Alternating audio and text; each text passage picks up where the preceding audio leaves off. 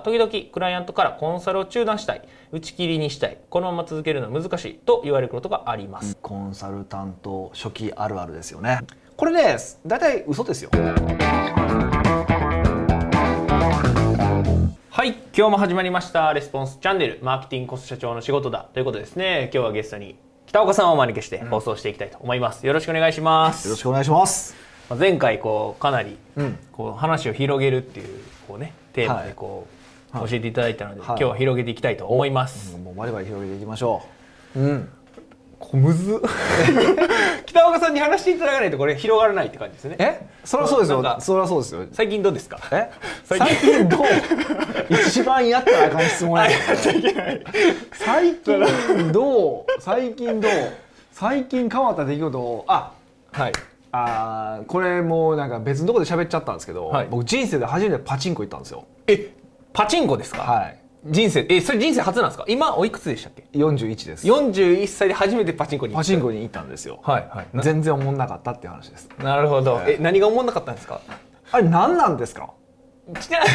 いやあれこうやったらずっと球が出てくるわけでしょ、はいはい、お金入れてこうチャカンチャカンみたいなやつですよね。そうそうずっはい。と出続やってで自分のテクニック何もないじゃないですか、うん。ただこうやってるだけじゃないですか。別にこれ、はだってここセロテープがなんかで貼っとけばああ別にこうやって、こうやって見ててもいいわけでしょ、はいそうですね。スマホ見ててもいいいわけでしょ？スマホ見ててもいいですね。っていうレベル感でこれ何やってんねやろ。うってえなんで行こうと思ったんですか？ちなみにそのパチンコにこあのー名古屋に、まあ、出張に行きまして、はいはい。あのまあ、仲の経営者さん、うん。えっと、45人で行ったんかな？行ったんですよ、でで、まあ、ちょっといろいろ仕事終わって空き時間が3時間できたんですよ。おなんか中途半端というか、ね、中途半端なんですよ、はい。でそこでいや言ってもねここでなんか、いやちょっとパソコンに向けて仕事するなんてそのダサいことはできないじゃないですか、はいダサいのか。一番ダサいじゃないですか。一番ダサいですみんなでそうやって遊びに来て結構結構楽しい遊びにしてたんで。あ遊びに行ってて、まあ、仕事、うんうん。半分仕事半分遊びみたいな感じなんですけど、うんそうまあ、ワイン畑を見てきてきたんですけど。ワイン畑ですか？そうそうそう、はいはい。まあ、それちょっと置いといて、はい。で3時間空き合うと、うん。どうすると、うんうんうん。でいろいろ考えてなんかチャレンジせなあかんなって話になって、うん。で一番初めに考えたのは、はい。やっぱその名古屋城に声をかけるってことを考えたんです名よ古屋城に声をかける。女の子ね。名古屋に声をかけるってことを考えたんですよ、これはさすがにもう40超えたおっさんが、うん。3人ともそうなんで、はい。40超えたおっさんが若い女の子に声をかけてこれみっともないなと、さすがにちょっとよろしくないやろって話になって、はい。でどうしようかって話になった時に、うん。パチンコ行きますと全員行ったこといないでしょみたいな話になって。3人とも行ったことなかった。んですよ。で、はい。パチンコに行こうって言って行ったっていうだけなんですけどね、なるほど、はい。えそのパチンコに行って、何歌はったんですかちなみに？なんかテーマテーマってなんか題のなんかあるじゃないですか。あーえっとね僕はあの、海物語。ああなんか有名でしょ、はい。その海物語っていう名前知ってたから僕はそれを打とうと思ったんですもう一人は花の刑事打ってもう一人は、えっと、AKB ああなるほど。AKB 今もあるんですね。AKB がありましたね。へー。で打ってて、うんはい。うんうん。1万円ずつやろう。あ結構じゃあ入れ入れたというか結構時間長くないですか？1万円ってどれぐらいなんですか、1時間ぐらいでしたね。ああ、1時間じゃあずっとちょっこと何がおもろいやろうなと思ってて。う他のメンバーはどうやったんですか？ちなみに。いや他のメンバーも何がおもろいやろうなって言ってました、あ一瞬結局結論何がおもろいか全然分からへんなって話になってやっぱ二度と行かないだってややっぱやるならパチンコやパチンコは経営やなって話をししまして。なるほど、はい。なるほど。じゃあ仕事しといた方が良かったみたいな感じいやそれはないあそれはない。んです、そね、れはパチンコをしてた方が良かったですよ。あ新しい人生初めててパチンコしましたからへー。あこんなくだらないことなんやっていうことが分かったんで、うんうんうん。はい。でもまあでもハマる理由も分からんではないし。うーん。なるほど。パチンコ、はい。す1万円僕も行ったこと1回しかないですね。そうなんですか？はい。なのにな1万円って結構できるってよよく知ってます。1000円入れて僕500円ぐらいで挫折したんですよねそのおもんなさすぎて。そうです。腕痛いなみたいな。そうそうそうそうそうなんですよ。ななんなんですかね。ねねずっと一緒やしそうセロテーププでええやんと思うんですけど。でもやっちゃダメみたいな言われてあダメなんですか？あそうそう固定したらダメみたいなこうあるみたいですね。そうへえいうハックはダメだみたいなんで。そらハックっていうんやなんかあるみたいですね。へそう。えパチンコで稼ぐ人みたいなのいるじゃないですか、はいはいはいそういう人はそういうなんかポイントを抑えてそこでやるみたいなのはあるらしいんですけどやっちゃダメってそうなんですね。はいみたいです。ということで。こんな感じで広げていくという。まあこれだ誰の興味があるのかっていう話まあは問題はあそうですね。りますけどね。はい、ということで 早速というか今日は質問いただいてますので、はい。えー質問にお答えしていただければなと思います、うんえー、と質問いただいた方はですね、うん。あだ名メモリー3653ということで。すごいなんかはい。3653なんですか？365 365で3は継承ですね3653なのかはい。あの継承が3なんですか？どっちなんですか？最後の3あえっ、とあ365ですね。であわかりました。3はそうですねわかりました。3はいということで。どうでもいいんですけどね。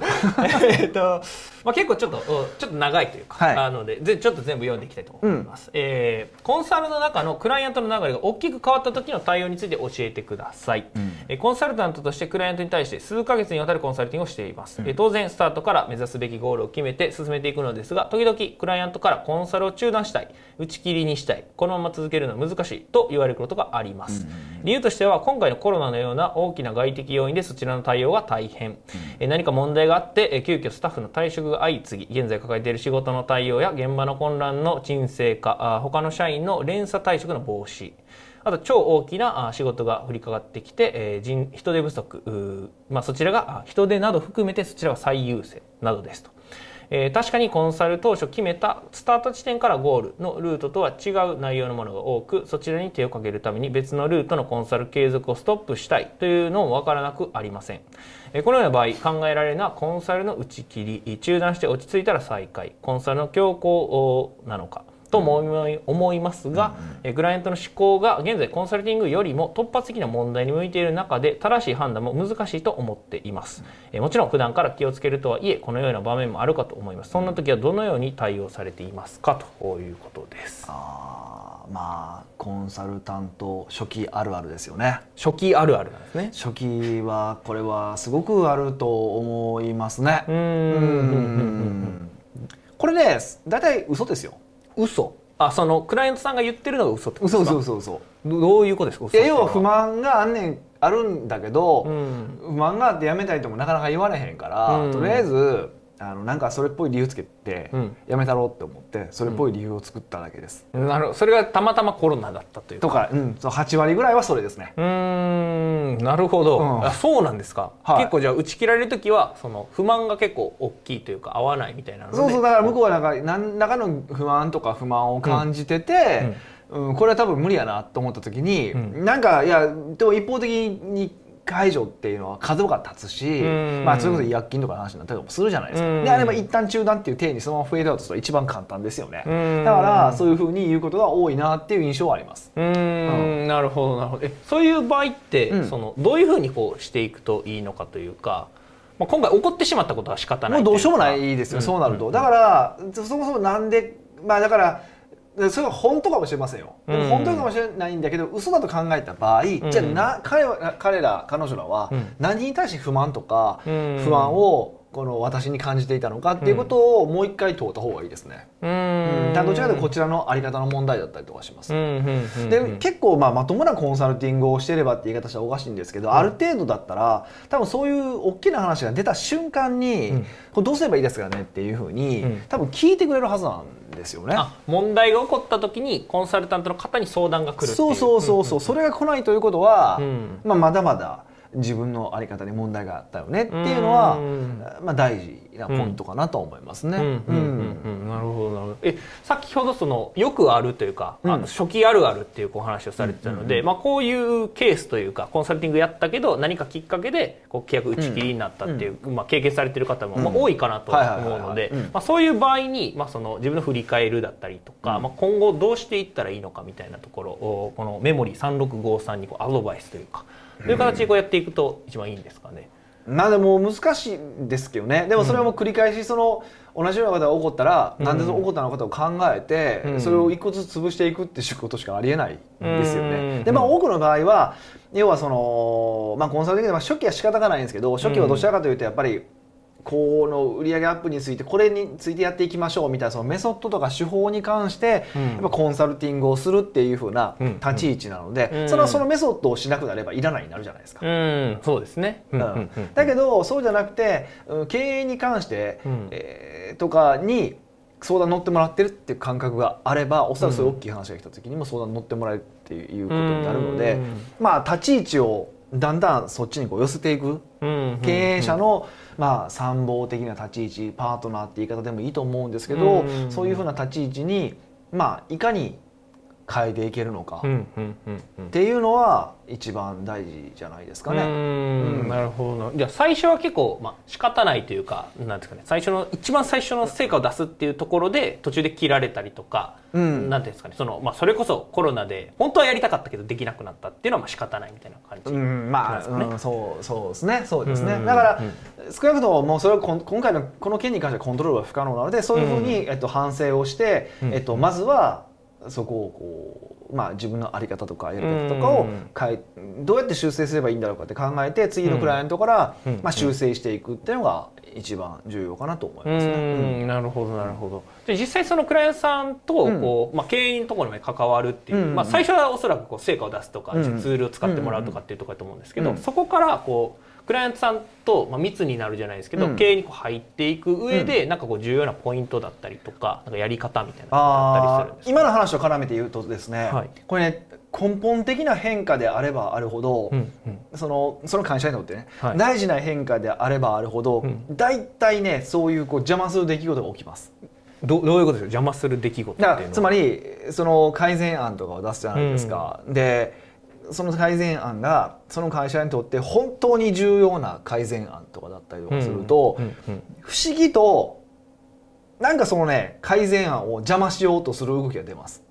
あそうえそれ会社からってことですか？その社長が大体会社からその会社かうん。ら例えばそれが従業員が辞めるという形なのかうん。あの奥さんがそれこそねそこの会社の経理してる奥さんがうんワーキャー言い出すとかうん。場合によっては奥さんがあの病気になるとかもあるんですけどとかパターンもあったりとかして結構そういうねあの大きなこう後ろへ戻そうとする力がなんか働くんですよ。うん。でこれに関して言うともうあのー論理的な話じゃなくて、うん。もうなんか経験上そうやなっていう話なので、うん。もうこれを信じるか信じないかあなた次第ですの世界なんですけど、うん。うん。結構そういうことが多いんですよ。だから結構そこは私の場合は特にその本当にその会社にとって重要な改善の時は多分こういうこと起こりうるので起こる可能性があるので、うん。あの絶対起こったらすぐに連絡ください。っていうのはちゃんと言ってますね。うんうんうんうん。うんうんそれはどうやってわかるんですか？その大きいあこれ起こりそうだなみたいなってこうん。起こりそうっていうよりはその会社がこう大きく変わらないといけないことが社長自身が大きく変わらないといけないことってあるじゃないですか。うん。単純にそのなんかウェブサイト導入しましょうとかって話だったらどうじゃでもいい。手法の話だとどうでもいいんやけど社長の考え方とかあり方とかを変えないといけない。会社のあり方とか考え方を変えないとやっていけないことっていうのは必ずそういう反応が起こるだろうって思ってるうのでそういうものですかね。じゃあ大きい変化が起こるときに結構その抵抗が起こる。いっぱい出てくるんです。よこれ不思議なんですけどね。何なんですかねこれね。うんうんなるほど。えじゃあその時に、はい。そそれを予言するみたいな感じですかね。予知してあげると結構つながり強くまあなるみたいな。そうですね。だからそういうふうにちょっと笑い話的ちょっと多分ね、うん。なんか起こりますよ。うん。知らない。うんうんうん。あの社長が病気になるかもしれないですしうん。わかんないですけどね、うん。みたいなことを言っておくと、うん。割とその後スムーズに話は進むことは多いですね。